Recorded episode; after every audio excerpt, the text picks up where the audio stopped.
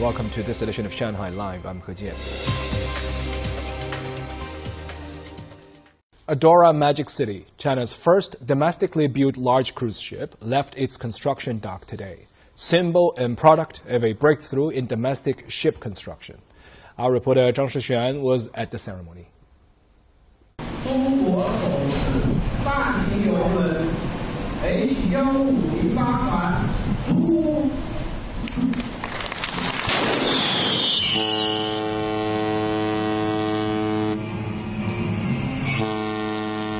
Today, China's first domestically made large cruise ship left its dock in Shanghai, which means more than 93% of its construction has been completed. Then it will begin another round of preparations for its first trial voyage scheduled for mid-July. We have been working closely with advanced suppliers in China to build this first 5G cruise liner. This is testimony to China's advanced manufacturing and technology capabilities. The first sea trial will focus on tests of the vessel's propulsion and steering systems, primarily those ensuring safety. The second, which is scheduled for late August, will focus on tests of passenger systems and facilities. You can really tell the excitement of the ceremony that the ship's a milestone for China's shipbuilding industry and also the thousands of workers that have built the ship as well as the suppliers. It's designed for a Chinese market. So to think about inside, there are a lot of restaurants uh, for very international food and Chinese food. Uh, the entertainment is, uh, and inside a lot of shopping malls. As Italian, so I'm very happy to be here as a partner for this Chris, and I hope to see you on uh, November for the last stage, the last marathon. New entertainment and activities on a large cruise liner are also well arranged. We have a restaurant offering German style beer brewed with elements of seawater. We also offer Chinese style dining, like hot pot. We are cooperating very closely with Mahua Fun Age to provide entertainment that caters to Chinese consumers. The state-owned conglomerate and the world's largest shipbuilder CSSC signed an agreement on the design and construction of two 135,500 metric ton Vista-class cruise ships with Carnival Corp and Fincantieri in November 2018.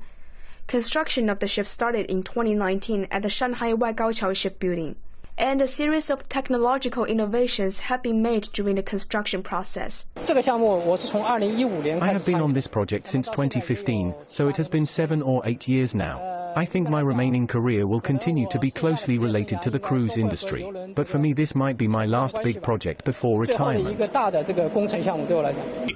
they were saying that uh, China could become the first market uh, overtaking the US in, uh, let's say, around 2030 if that happens, uh, we need a lot of ships to be built in China for the domestic market.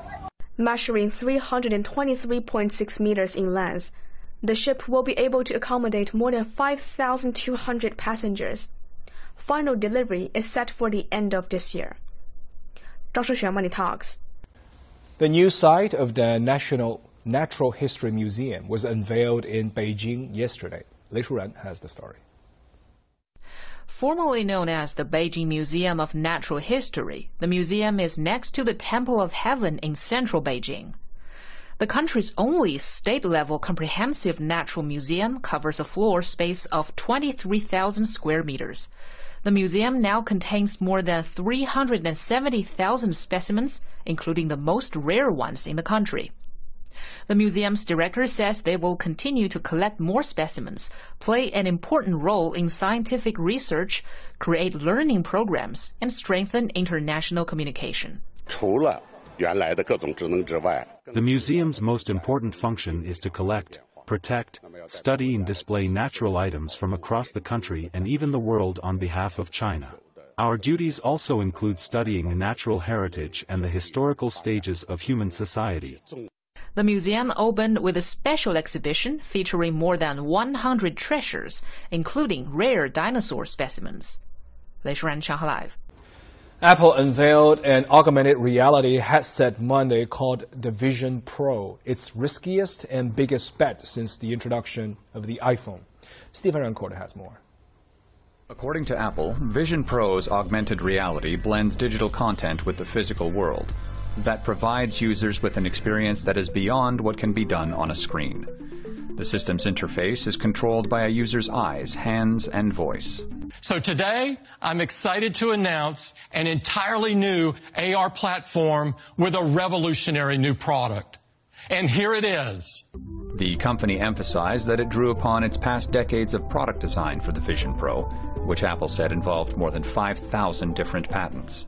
So in the same way that Mac introduced us to personal computing, and iPhone introduced us to mobile computing, Apple Vision Pro will introduce us to spatial computing. Vision Pro will start at 3,500 US dollars, more than three times the cost of Meta's most expensive mixed and virtual reality devices that currently dominate the market. But at this price point, with a technology that's still, you know, developing, I still think this category is a couple years off.